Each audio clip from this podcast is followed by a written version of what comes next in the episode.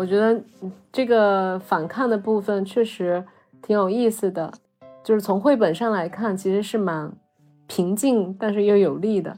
前面他一直回应，他一直回应说狗，就是你就就像刚刚我们读的过程那个感觉一样，就是好像他一直在重复这个部分，你就有点恍惚，他到底是听到了我说什么吗？还是他其实都没听到，他只是做了一个都相同的回应，你是很迷糊的。但是最后当当你说嗯说狗，他就说了猫的时候，你你其实是非常清楚，他是在状态当中的。他其实是一直 在线的。嗯，对我我赞成阿姨这一点，但是我会觉得它那个影响可能只是它会有印象，它会有知识，它会有这些表征，但是跟这些储存相联系的情感，可能就不是那么正向的。就像在我们当前的教育体系下，知识的灌输，孩子其实也会学到很多东西，会记忆很多东西。但是他们可能不一定有感受，或者是体会，或者是有一个正向的连接，就像孩子考了乐器的十级，然后之后再不碰乐器一样。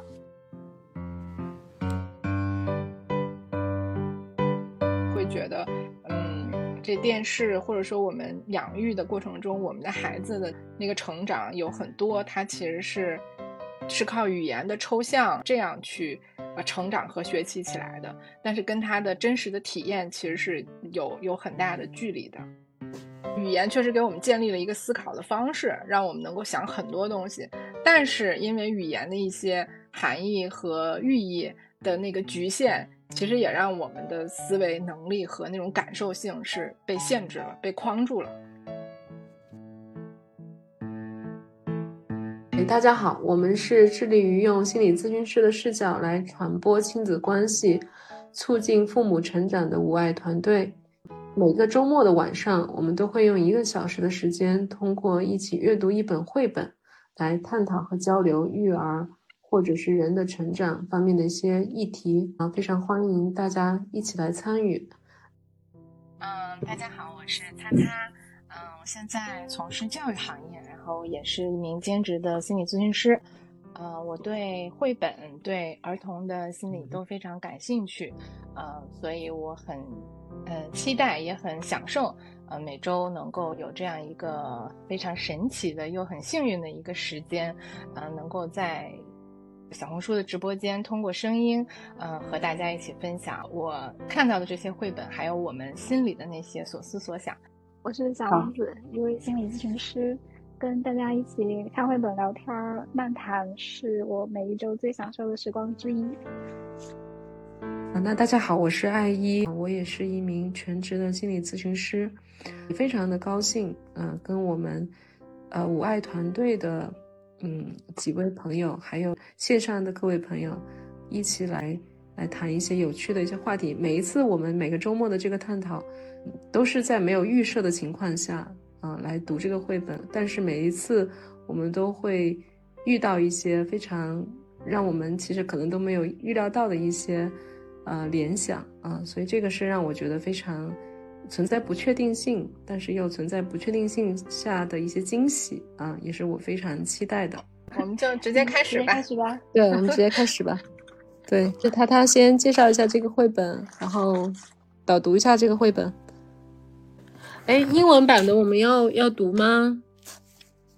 啊，我觉得就中文版吧。好好的，适合我们的语境。行行，英文版一会儿有时间的话可以介绍一下。我觉得英文版也确确实很也很精彩。上次尤尼可在我们那个线下活动的时候讲了一个生活中的一个小故事，嗯，我就简单的说一下，然后尤尼可在我们直播间愿意的话，你也可以开麦，我们一起来聊。就是上次，呃，他有谈到，其实，在我们很多小区里面，然后我们看到那个呃奶奶或者姥姥或者是呃祖辈吧，在带小宝宝的时候，呃，都会出现的一个现象，就是会。呃，在宝宝在学说话的阶段，都会用很多方式想要教宝宝说话。呃，可能是呃，就是指很多东西，说这是什么，那是什么，你跟着我说或者怎么样。这个绘本我之前很早就就在我家了，我我之前一直没有嗯特意的把它找出来说说想要呃聊，但是上一次就是那个活动有你可谈到了这个场景，然后我就觉得跟这个绘本有某种呃特别神奇的契合。尤其是这其实是一个英国的绘本，又是我们之前读过两次的那个大卫麦基他画的，也是一个很经典的一个绘本，所以我就觉得好像某一些呃东西，它是跨国界、跨语言、跨文化背景，都会在养育过程中呃会去呈现的一个状况，所以我就想说，我们这次就把这个拿来，我们去体验一下，去聊一聊。啊，对这种呃养育状况的一个理解吧。好的，看来我们遇到的问题都其实都是大家都会遇到的，对吧？是的，呃，为什么我说英文版其实也很精彩嘛？未来有机会，我们可以在小红书上去啊放上那个英文版。它英文版里面其实每一句话它都用那个相同字母的英文。去重复了很多的句式，我就在想，也许那个是在英文语境下面，他们想要教宝宝说话的一种方式，呃，就跟咱们就是中文可能有自己的那种方式哈，然后那个英文文化下面，他们在用那样的方式在教宝宝学说话，呃，目的都是在养育过程中希望呃让宝宝说话，就是我觉得这个这个背后家庭养育的一个愿望，好像是是有共鸣的。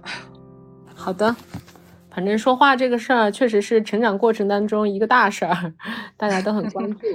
那我们进入到绘本吧。那我就先读一遍这个绘本。好，很短小、很精炼的一个绘本哈，但是里边我觉得语言非常非常多。谁是聪明的宝宝？嗯，让我看看谁是聪明的宝宝。奶奶说。我可爱的小猫咪去哪儿了？宝宝说猫，狗宝宝偏不说猫。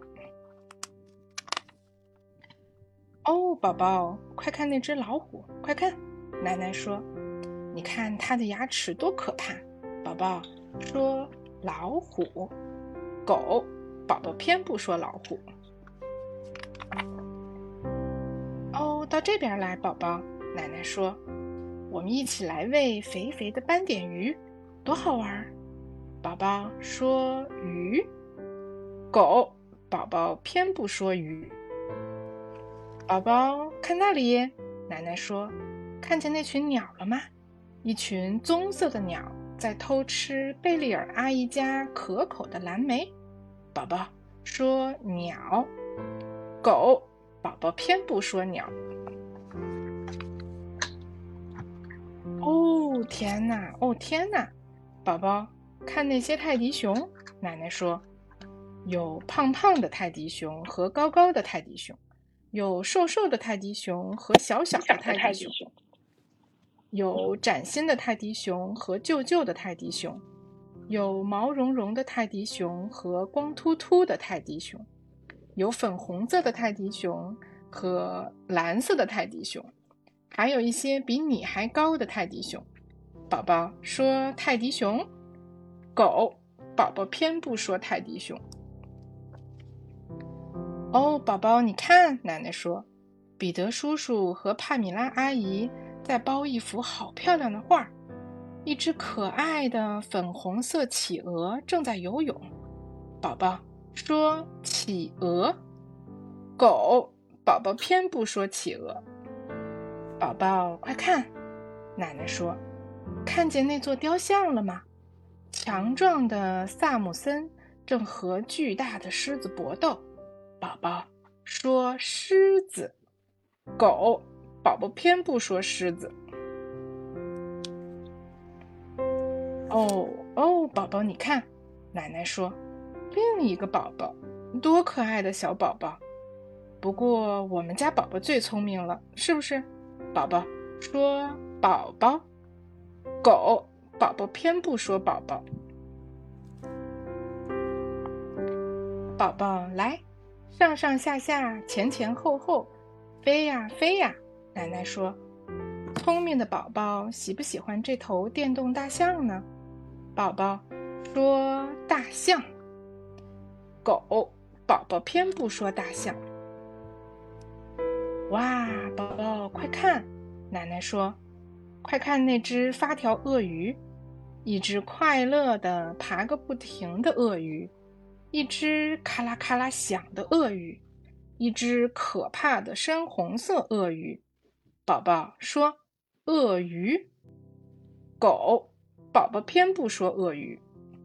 哦，哈哈哈哈！奶奶笑了起来，哈哈，宝宝你看，哈哈，那只啊那匹马像个小丑，多好笑！哈哈哈哈！你看它开开心心的走过去，大家也被逗开心啦！哈哈哈哈哈！宝宝说马，狗宝宝偏不说马。哦，猜猜看，谁是聪明的宝宝？奶奶说：“我们家聪明的宝宝，看，来了一只汪汪叫的小狗，多可爱的小狗啊！”聪明的宝宝说：“狗。”猫宝宝偏不说狗。结束啦。嗯，好。好 我就就就听到好多好多句重复说，宝宝偏不说狗，偏不说就说狗，但最后在让他说狗的时候，他就说了只猫。对，我在读的过程中，我都觉得我自己有点烦，不是我的意思是，我觉得我有点招人烦的感觉。嗯，我是觉得那个奶奶好招人烦，我真希望她不要每次说完一堆之后就说“宝宝说啥啥啥”，她把最后一句话删掉了该多好。嗯，那我们说说感受吧，大家听完这个故事，我的一个感受，第一，这个绘本啊，它其实蛮有特色的，它每一个嗯。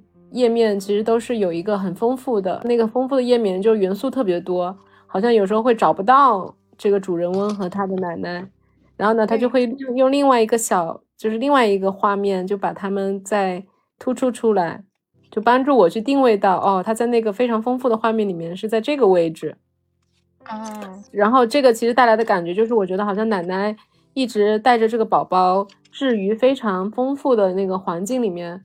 那个环境里面就是非常多的元素，呃，人也很多，物也很多，就是都是在各种街道啊等等。然后奶奶就会去摘出来一些她觉得特别有意思的一些，嗯，事物或者动物啊，会去教，就是帮助宝宝去认识吧。所以我我其实有一个感觉，就是我会觉得，呃，其实这个奶奶也是蛮乐此不疲的，不遗余力的。在教这个宝宝认各种东西，就不管宝宝怎么怎么不听他的，嗯，他还是能够乐此不疲。我觉得这个奶奶其实是挺挺有耐心的，对，这是第一个感受。然后第二个感受就是，啊，也不叫感受，就第二个注意到的，就是，嗯，其实我觉得对于宝宝，他不断的在说说着，就是跟奶奶希望他说的不一样的话。嗯，到底在意味着什么？其实我觉得是蛮好奇的。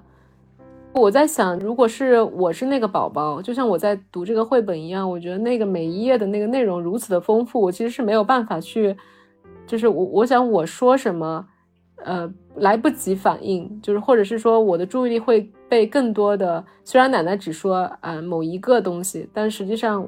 我需要加工的东西，或者我能注意到的东西是非常非常多的。我觉得我还没缓过劲来，所以我可能用一个很简短的词去回应一下奶奶。我觉得阿姨刚刚说到，就是奶奶好像在试图把这个丰富的世界做一个介绍，或者是简化，让宝宝可以去，可以透过它的滤镜或者是语言的引导去感受和消化。我觉得这方面我们也经常说，就是大人是用语言把世界介绍给婴儿，我觉得这方面他确实是非常有耐心的在做，但是我不喜欢他在最后的时候让宝宝说这个画面中或者这个世界中一个特定的东西，而且还一定要把说某个东西跟聪明这个所谓的判定或者特质联系到一起。所以我的感受是我很喜欢宝宝的拒绝，尤其是在最后的时候，奶奶终于逮到一只狗狗，她可能期望着宝宝会说狗，但是宝宝说了猫。然后，然后最后的这一页，之前他他发过的时候，我看的时候就笑了，这一次依然笑了，就觉得有一种，有一种好像就是我从宝宝的感受就是说，我一直在被奶奶要求着去说某一个词去证明我的聪明。然后我可以用拒绝来表示我不一定要去配合玩这个游戏，不一定要去被纳入那个评价的体系，然后我会觉得特别爽。对，小王子刚才说到这个部分，我就想共鸣一下，就联系一下之前我们读的那两本，尤其是那个我喜欢泰迪熊，我就觉得大卫麦基对呃小朋友的那个。那个对成人的 那种，我不知道用反抗是不是合适哈，或者说坚持呃自我的那个部分，他挺能抓住那个点的。嗯，这个绘本我给我们家闺女读的时候，她也觉得那个小朋友的那个反应特别有意思，就是咯咯咯咯在那儿乐。读到最后一个部分的时候，啊，我问她，我说要是要是有那个有人就是呃一直这么跟你说话，你是那个宝宝的话，你会怎么回应？嗯，呃，我们家闺女说那个我第第一句话我就不理他了，就我觉得可能。就是大卫麦基有有一系列的书吧，他对小朋友的那个共情的那个点，呃，他甚至会放大某一些，就是呃，我们说儿童发展上面的一些核心的一些需求吧，就他会把这些需求用很适合小朋友的方式去绘画出来，然后还好像还能够警醒成人那种感觉。是，我觉得这个反抗的部分确实挺有意思的。就是反抗的，就是从绘本上来看，其实是蛮平静，但是又有力的。就是前面他一直回应，他一直回应说狗，就是你就就像刚刚我们读的过程那个感觉一样，就是好像他一直在重复这个部分，你就有点恍惚，他到底是听到了我说什么吗？还是他其实都没听到？他只是做了一个都相同的回应，你是很迷糊的。但是最后，当当你说嗯说狗，他就说了猫的时候，你你其实是非常清楚，他是在状态当中的，他其实是一直在线的。对对对，最后这个场景点睛之笔。对对，对，你千千万不要，对你千万不要低估这个孩子他的这个意识有多么的厉害。而且他让我想到说，可能嗯，我们会经历一些，就是教呃让小朋友做一些事情，然后小朋友就会说我不要，我不要。我在想到可能有一个版本，就是可能奶奶说了很多啊，你跟我学说这个说那个，然后小朋友会回不要不要。但是这个绘本里的这个小朋友比这个好像还更高一个层次那种感觉，就是有点暗戳戳的坏。啊，对对对对对，就是我给了你一个，但是跟你想要的那个不一样，就是故意好像啊，对，戳一下那种感觉。尤其是它其里边有几页那个小朋友笑的，我觉得就是嗯，还更凸显了呃，好像这个成人和这个小朋友之间的那个冲突的那个感觉似的。但是其实我从这个绘本里面我读到的更多的倒是一种喜感。呃，以及其实我我我反而是更正面的那种感受更多，嗯，因为我觉得相对于无声的这种养育，嗯，奶奶这种有声的养育，以及乐此不疲的给他置身于这种丰富的环境，呃，尽管他在有些强迫性的想让宝宝去认字啊，或者是开口说话呀，但是我觉得至少他的这些举动是很有爱的行为。就其实阿姨说这个，我会想起有一些孩子，其实父母真的是给了他们非常多的关注，尤其是在智力开发和教育方面。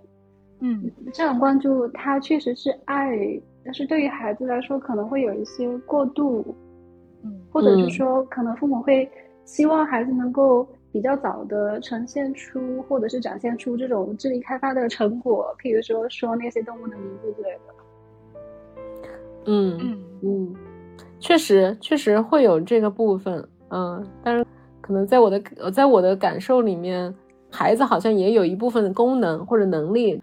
你要给我这么多，但实际上我只吸收那些我我想要的，就是好像这个绘本里面的宝宝也有一种泰然自若，然后我行我素的那种淡然感。嗯，哎，嗯其实就是刚才我们谈到的这个部分，就让我想到，其实上周咱们那个线下的时候也谈到说，好像呃婴幼儿都喜欢用这种肢体语言啊，或者是呃非言语信息来交流。这个绘本里边，我也会觉得好像它就呈现出了一种，因为那个奶奶，尤其是你看它那个英文版的，它会用很多的形容词来形容那些动物，什么什么。什么 packing a perfect painting of a pretty pink pandaling，然后 penguin 这样，就是他会把一个呃一个事物或者他这里面提到的这些东西，用非常丰富的语言把它形容出来，想要呃尽力去描绘出这个东西到底是什么样子。但是好像小朋友就只用最简单的语言，就他只需要把握一个。最基本的一个语言的核心的一个元素，它就可以表达出他想表达的东西了。这是一种什么表征呢？我想跟你们讨论一下，为什么为什么宝宝一直会说 dog，而不是别的？哎，我们来一页一页看吧。嗯，好的。我们来看一下哈，它发生了什么。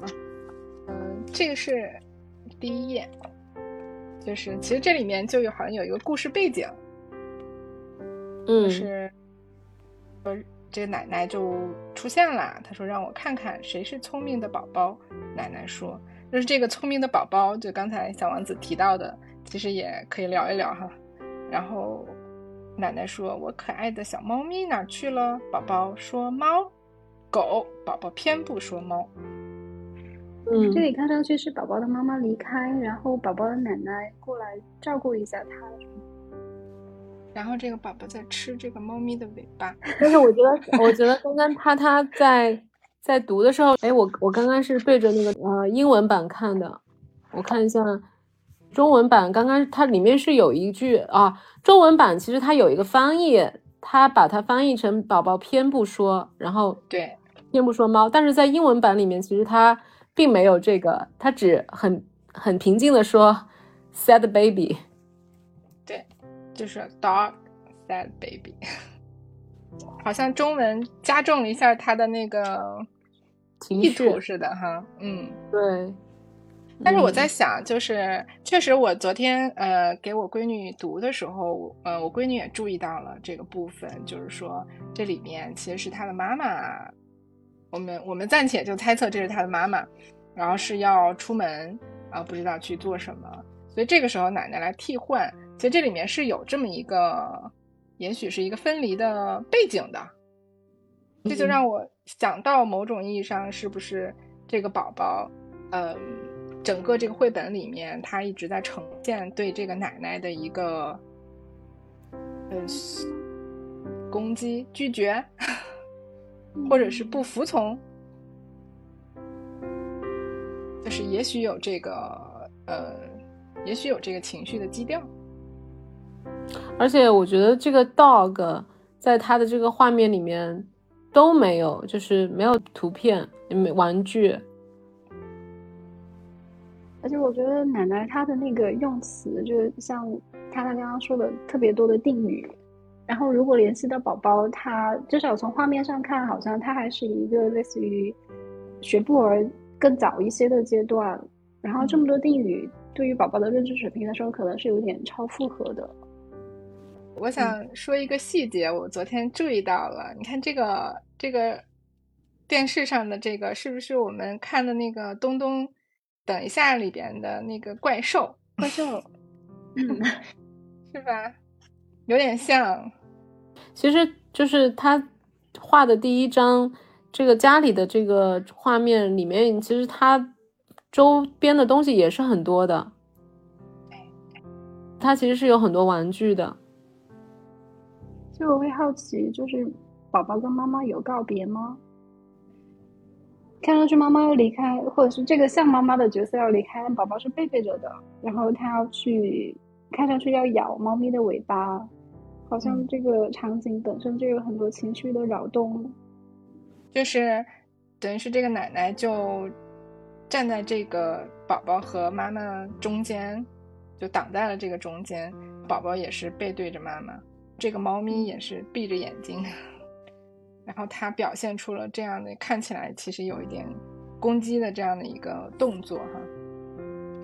所以这个呢都是我们会联想到的一些，就这个绘本它底层的一些东西吧。也许是刚才阿姨说的这个画面里面其实有很多东西，我我就会注意到它很多地方都有这个杯子，电视上有，桌子上有，窗台上有，地上也有，然后这个妈妈。要出门之前的这个地上也有这个杯子，我是会联想到，其实如果是这个妈妈在带这个宝宝的话，其实感觉上是有一些那种生活的那种凌乱和琐碎的状态。难道宝宝玩的时候，妈妈就是在不同地方喝茶吗？对呀，你看这好像也有一个，对，地上有，沙发边上有，对，很多位置都有这个咖啡杯。也许陪伴宝宝需要很多的咖啡提神，这个观察挺有意思的。还有我会注意到奶奶，奶奶穿的非常的艳丽，对，打扮很时髦，嗯。这妈妈也是哈，对，妈妈应该穿的是皮草，对，然后这个时尚的短短的卷发。然后她看看着时间，好像挺着急的。对，我昨天给我闺女读的时候，我闺女啊，好像第一句话说的就是“这个奶奶好时尚啊，穿的好俏丽啊。”我我就是突然有一个想法啊，就是说，如果它是这样的一个底色，那看起来，我猜测，也许这个家庭是所谓。中产或者怎么样的，也许在英国那个文化下，他这样的家庭，他是不是就是会强调孩子，比如说，呃，clever baby，你需要会说很多这种 fancy 的词，因为那个英文版里面就是它每一个那个形容词都是非常复杂，呃，也不是复杂，就是变换各种方式来形容一个东西。我在想，或者这些都是他这个。呃，这种育儿或者养育的一个底色啊，就像小王子刚才好像提到的，也许现在我们生活中的这些中产的家庭，他就是很在意育儿的这个这个事情，他就会做很多这样的事情，尤其这里面是一个宝宝。我们再往后看看，这是第二章。他说：“奶奶说，哦，宝宝，快看那只老虎，快看，你看它的牙齿。”宝宝说：“老虎。”狗宝宝偏不说老虎。这个画面就更有意思，就是宝宝其实都没有看电视，然后好像奶奶把他强行拧过去，让他看电视。其实他他旁边就有一只老虎的玩具，对。就这里好像有一点点有点别扭，嗯，就是可能理想状态下是宝宝和照顾者他们有一个共同注意，而且可能共同注意是由宝宝去引导的，宝宝的视线投向哪儿，然后照顾者就去解说哪儿。但这里是反过来的，就奶奶一定要让宝宝看电视里面的老虎。嗯，然后呢，到这边来，宝宝奶奶说：“我们一起来喂肥肥的斑点鱼，多好玩。”宝宝说鱼，狗宝宝偏不说鱼。这个页面上，他们俩的肢体动作完全就是相反的。就宝宝很想要远离，其实对那个鱼没有什么兴趣。嗯，对，拿着个小斜眼在瞟那个鱼缸。我就觉得前面这几幅画里面，这个宝宝的神情，反正都看起来不是那么。像个小宝宝似的，嗯，嗯，哎，他他你说的不是那么像小宝宝，是这个小宝宝的眼神应该是什么样子的？嗯，对我想象中哈，我会觉得可能充满好奇，或者是。就我总觉得他这个画的这个眼神看起来都有一点，对他有一点烦，有一点嗯嗯消极，或者有点无语那种感觉。对，有点厌倦、厌烦，甚至有点疲惫、不耐烦。对，就是你看这个这个他这个画里，对那种神情，就让我觉得。看起来不像是一个特别对，就是特别舒适的感觉吧。嗯，对，包括这个有些闷闷不乐的感觉。我觉得像他，他你心目中那种小宝宝，应该是就是被被追随着的那种宝宝会有的状态。他可以去在这个环境里面选择我想要去探索哪个东西，但是这个宝宝他一直被奶奶 拎来拎去。而且他可能是正在玩积木的时候被奶奶打断了，然后被拎过去喂那只鱼，而且还被要求说鱼。嗯，对，这种感觉确实是，包括像这个状态，很很让我想到，呃，小宝宝有的时候正在做个什么事情，然后成成人咚突然把它给 给拎起来，宝宝那种那那种就是感觉很突然，然后四肢都张开，其实有一点像害怕的感觉。对，就是可以想象小宝宝感觉，就是我被一个巨人拎起来，然后我没有办法控制我自己的身体。嗯，对，其实很侵入的感觉。这些奶奶指向的那些方向，嗯，都是好像是奶奶感兴趣的，而不是宝宝感兴趣的。那个猫在呃直播间给我们留言了。他说：“我们家奶奶同款。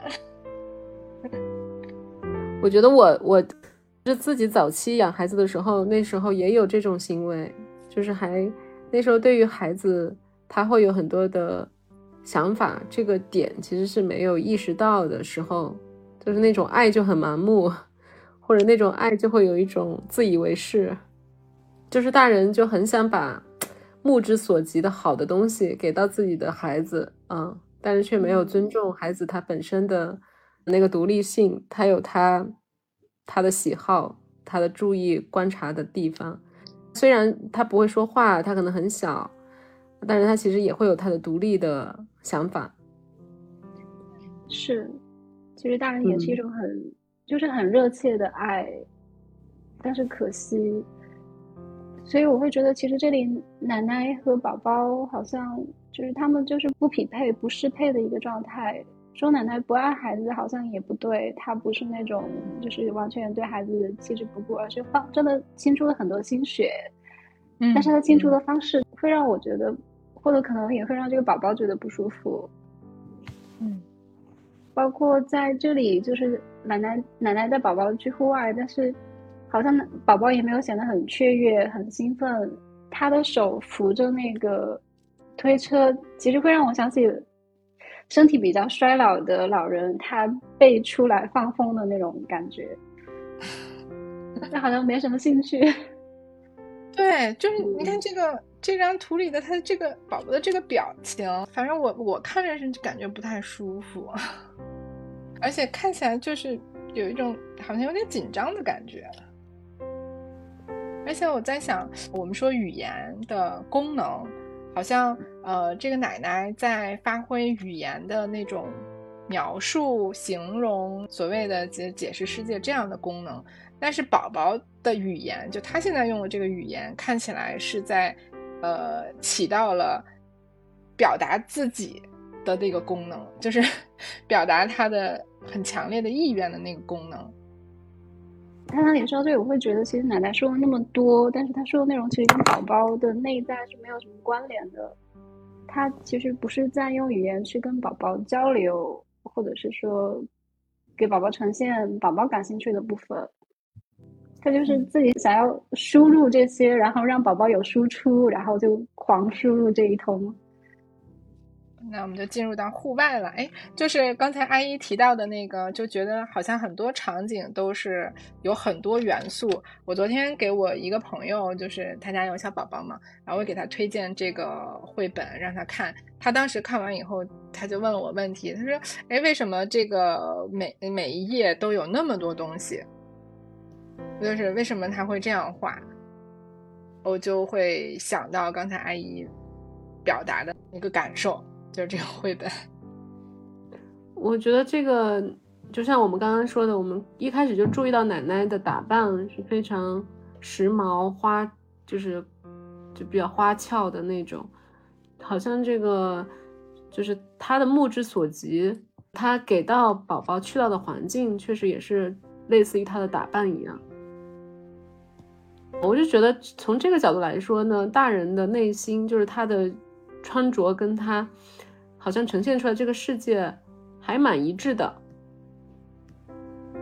我不知道这个意味着什么。啊我的感觉是，就是这个左边的画面的那个丰富性，跟奶奶的穿着以及奶奶的语言其实是比较一致的，它都是有丰富的色彩或者是丰富的语言元素。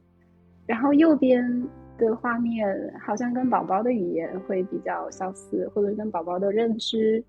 他会处理的一些信息量，嗯，但是左边那个画面也确实是更加真实的那个世界，在宝宝出生的时候，他们也确实会看到这么丰富的信息。我不知道，就是这个画面，它这样来呈现，作者会这样来描述，是不是其实也在传达，就像小丸子说的这样，小孩子的一个视角。因为我我记得原来观察婴儿的时候，有一次也是被。推到外面去，我就看到婴儿的表情其实是非常看起来有点木讷或者是茫然的，因为外部的这个信息对他来说太丰富了，以至于他可能有点迷惑，到底我应该注意什么？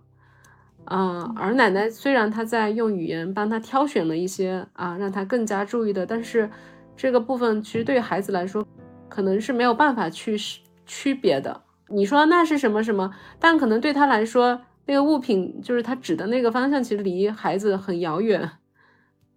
我刚刚的感觉是，可能就是一个方向是阿姨说的，就是宝宝他看到的这个丰富的信息，他本身就有一种被淹没的感觉。然后当奶奶去描述的时候，其实像尤其是看英文版，就会发现奶奶的用词非常的压压头韵，然后特别绕，特别多的定语，可能对宝宝而言又是另外一重的淹没。然后这些可能都超过宝宝他能够处理的那种幅度，所以宝宝他最后只能去回应一个 dog。我在这个部分想到了，就是可能在我养孩子的时候，就是早就是几年前好，或者十几年前，就是其实大家有一个说法，我不知道你们知不知道，可能在心理学的课堂上也听到过，就是大家会说啊，在那种。有丰富养育环境养育下的孩子，他的一个特征是他的词汇量会更多。你们有没有听到过这种说法？有，尤其是对那个就是中产阶级的语言输入量越多，然后孩子的语言输出会越多。对，就好像这个变成了一个衡量，就是说你的孩子能不能绘声绘色的表达，他有没有更多的词汇量，代表他的这个环境养育环境是越好的。所以，我我会觉得啊，就像这个奶奶，也许她被输入了这样的一种养育观，所以她会尽量的用非常丰富的词藻去给到宝宝很多输入。他觉得这种可能就是对宝宝是一种好的影响。嗯嗯，对。但是可能奶奶他他不知道，就是对宝宝来说，应该是符合他的最近发展区的比较适宜的输入量才是比较合适的。我对这个部分倒，嗯，倒是也会存有一点疑问吧。我觉得，嗯，就是你输入进去的东西，其实对宝宝而言，也许对他来说也都是，就是他会产生影响的，有可能他会储存在他的头脑里面。我可能也不是完全消极的看这部分，嗯，就是宝宝的回复可能只有很简单的 dog。啊，这个也可能是受限于，当然，我觉得这里面有一些不舒服的部分，但是也有一部分是宝宝的语言发展，他只到这个阶段，他可能也只能用很简单的词汇去回应，就互动起来。但是，嗯，就是这些输入给他的信息，不管是画面上的，就是他看到的东西，还是他听到的东西，我觉得 maybe 也会作为一种储存在他的头脑里面，其实是有影响的。嗯，对。我我赞成阿姨这一点，但是我会觉得他那个影响可能只是他会有印象，他会有知识，他会有这些表征，但是跟这些储存相联系的情感，可能就不是那么正向的。就像在我们当前的教育体系下，知识的灌输，孩子其实也会学到很多东西，会记忆很多东西。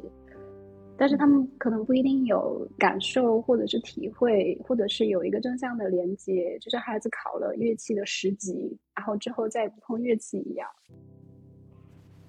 就我是觉得，如果孩子就我理想状态下的那种输入，可能是说，当孩子目光所及的时候，照顾者去给一些辅助和解释，让孩子可以跟这个对象去建立一个更深层次的、更。与他内心有关的一种连接。刚才那个猫在咱们的群里也说了，就它的感受，他说，呃，这个左边就看起来像是一个现实的社会环境，然后右边就是那个宝宝内心的一种体验，就这个大图，呃，右右边这幅这一页对应的那个大图就是宝宝的一个体验，呃，我就在想，其实这个跟。呃，我喜欢泰迪熊那个感觉有点像，好像左边是这个社会或者是父母家庭想要输入给宝宝的这些信息，或者他们觉得呃很重要的那些东西，但是右边体现的其实是宝宝内心认为很重要的东西那种感受，所以看起来奶奶带着这个宝宝去散步的这个过程，宝宝的整个的体验，也许就是有一个人在推着我。然后让我说我不想说的，或者跟我说了很多话，然后让我学他说的话，我不想说。就是他宝宝的这个体验，也许跟左边这个世界的这个呃花花世界完全是不就不在一个频道上，他也没有没有能力调到那个频道上。其实我我刚刚讲听听到这部分，就是看到这部分的时候，我就一直会想起一个。就我们在临床上有时候会问来访，哎，你你对于你小时候有什么记忆啊？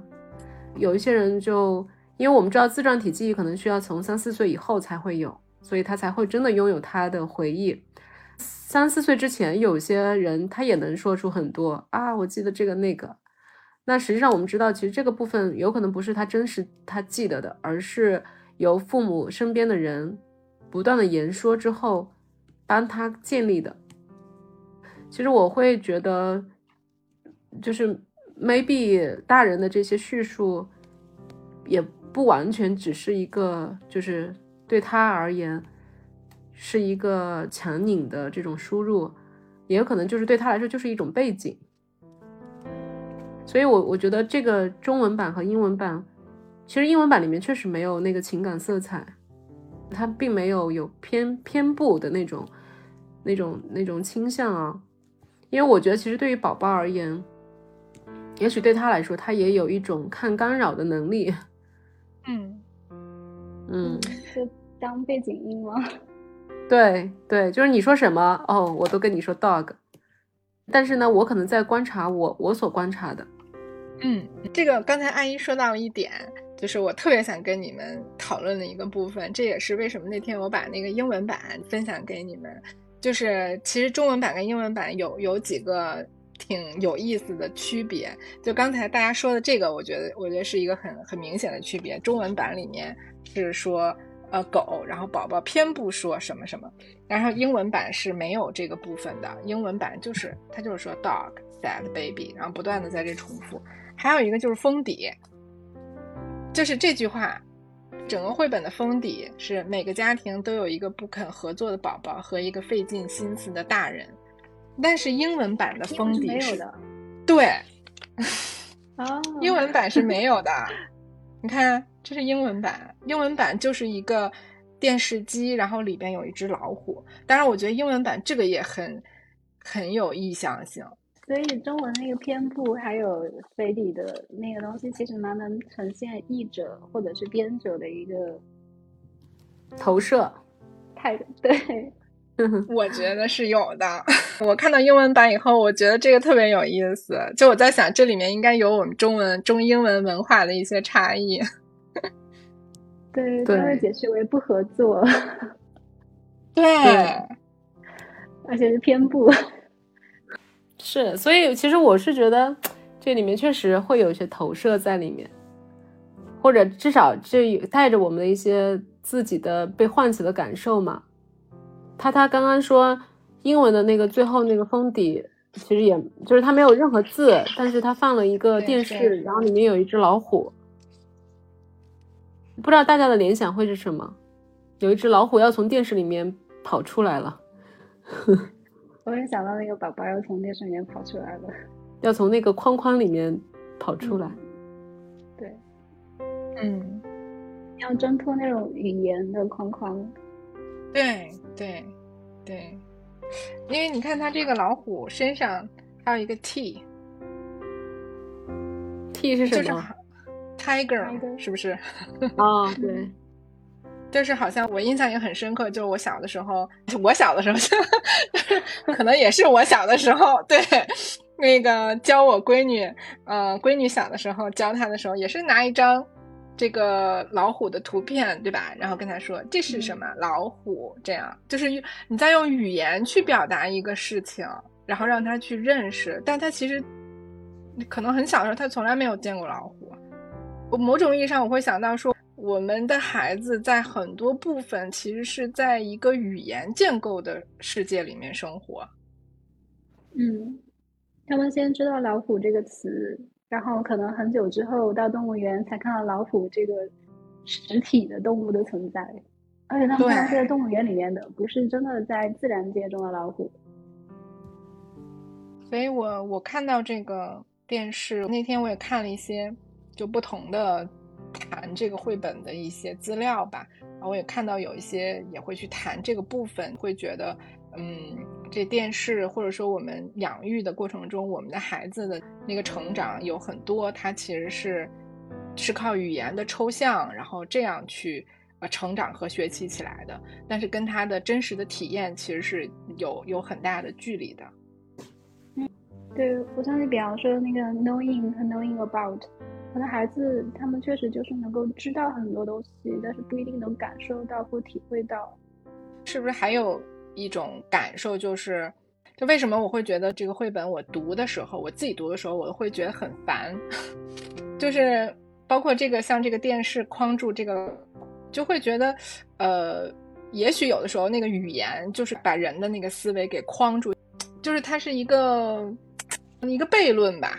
也许语言确实给我们建立了一个思考的方式，让我们能够想很多东西。但是因为语言的一些含义和寓意的那个局限，其实也让我们的思维能力和那种感受性是被限制了、被框住了。我就觉得他他刚刚说的那个很像拉康的那个观点，就是语言它本身就是一种权力的代指。其实包括这里奶奶和宝宝的这种看上去是对话，其实奶奶的大量的词汇本身就意味着她有一种能够疯狂输出的那种能力，但是宝宝他也很有力量。他的最后一个画面，cat said baby，然后这里是所有的画面中唯一张宝宝笑的样子。对对对。而且他笑得好开心，好鸡贼。奶奶的那个牙齿都要咬碎了，咬牙切齿。猫在给我们留言，他说啊，那个不是所有人宝宝喜欢出去玩，但是可能也要跟看跟谁玩。然后封底也许是说老虎很想告诉宝宝，它是老虎，不是狗啊，想要告诉奶奶，他的需求不是奶奶，对。不是奶奶现在提供的这一些，也有可能。哼，反正老虎是很有力量的。对，这倒是猫刚才说的这个部分，倒让我想到哈，就是有的宝宝，就可能我刚才说的那个说不要，还其实那个语言还更复杂了一点，就是要说两个字儿嘛，然后要说不要，就是。但英文就是 no 一个词。哦，对对对对对。嗯。所以我觉得宝宝。我觉得宝宝很聪明，他用 dog，我不知道 dog 在英文语境里面有没有更特殊的意思，但是他用 dog，他又不是否，他又不是拒绝，他又没说 no，对他其实这个 dog，他有一点好像我也在回应你，对吧？就是这个宝宝其实是非常非常聪明，我也说聪明，我是一个不只会说 no 的宝宝，我是一个聪明宝宝，但是我最后会说 cat，然后让你，呃，真的很喜欢他的表情。就跟个小佛爷似的。嗯，你看那个英文版里面，应该是倒数第二章、倒数第三章啊，第四章，反正有有几章，奶奶已经被宝宝搞得非常崩溃了，非常他的表无语了，就服呃，对对对对，这张啊，已经开始快要放弃。其实奶奶真的好坚持。他他接近崩溃了，他还在继续坚持他的那个智力开发大业。他可能觉得是他做的还不够，嗯，对，不够水滴石穿，或者就是呃应和了那个谁是聪明的宝宝。也许这个时候奶奶可能已经放弃了，我这个宝宝也许不太聪明，就是那种感受。但最后，嗯，来了一个 cat，嗯。很精彩的一笔。猫说：“大家都希望被听到、被看到。如果双方各自说各自的，就不是好的沟通。”嗯，没错，那是单方面的输入、输出、输入。就很像，其实这很像，就是有权利的人跟没有权利的人的一种沟通方法，对吧？我告诉你，你就听着好了。嗯，而且还得还要他说他想要他说的东西。但是这虽然宝宝没有权利，但他很有力量。对，就养育孩子的时候，有的时候不是经常会说那个权力之争吗？对吧？对，就是大人他很自然的是站在一个权力之上的一个位置，所以如果没有对孩子的理解不是一个平等观的话，就很容易滥用权力。我就是赞一下最后他这个这个这个笑容，我就觉得好像把那个主权拿回来了。我是觉得其实蛮庆幸的，就是大雁麦基他笔下，不管是那个小王子还是这个宝宝，他们其实都是很有力量，他们可以抵御，就是父父母或者是奶奶投射或者是输入过来的东西。但如果换一些可能先天气质没这么强的孩子，他们可能就是另外一种命运了。哎。我觉得这个画面里面最后这个其实还有意思，就是你看那个左边那个画，好多大人都在遛狗或者遛各种东西。其实某种意义上来讲，奶奶推着这个宝宝也点也也有点像遛狗一样，是吧？对，我们经常说的遛娃嘛。对，遛娃遛狗。对啊，就是你想你对狗，你对狗狗的那个认识，你肯定不会觉得狗狗它它它有多少自我意识，所以我觉得这个地方也蛮有象征意义的，嗯。但是其实跳那个画面中，那些狗狗也都蛮强的，都在拽着人走，对吧？主人，对，都在牵着主人走啊。对，就像我们那个孩子的那个那个绘本里面有一张图，就是大人被孩子牵着。对对，就实际上最后孩子给左右了大人。嗯，所以千万不要低估孩子们的力量。对对对对，这个倒是，我觉得。可能多延展一点，我们在就在临床里面，在咨询里面遇到很多的孩子、儿童、青少年，虽然他们就是嗯权利被压制或者被侵犯，但他们仍然用很多方式在想要想要控制那个权利或者捍卫自己权利，尤其是用生病的方式。嗯，是，对，就到最后就是我我我只是就是代价有点大。对，代价有点太大了。嗯，对，而且我们能够在咨询室见到的，基本上都还是力量相对比较强的孩子。可能那些力量比较弱的孩子，他们就不会进入到咨询室，然后已经悄然的消失了。嗯，或者是他们会一直在家里，然后不会再存有希望。对，就像我们做儿童青少年咨询的时候，都会说是孩子把家长带到这儿来，不管他用什么方式吧。伤害自己，或者是怎么样的方式，但他还是有那个力量，起码他把家长带来了，他让家长带他来了，对他还是在用一种方式去去控制，嗯，有那个控制权。当然，可能也有更不幸的那种状况，就是这这点他也做不到了。嗯，那我们今天就聊到这儿了。好的，下周再见。好那我们晚安，晚安，拜拜。好，拜拜。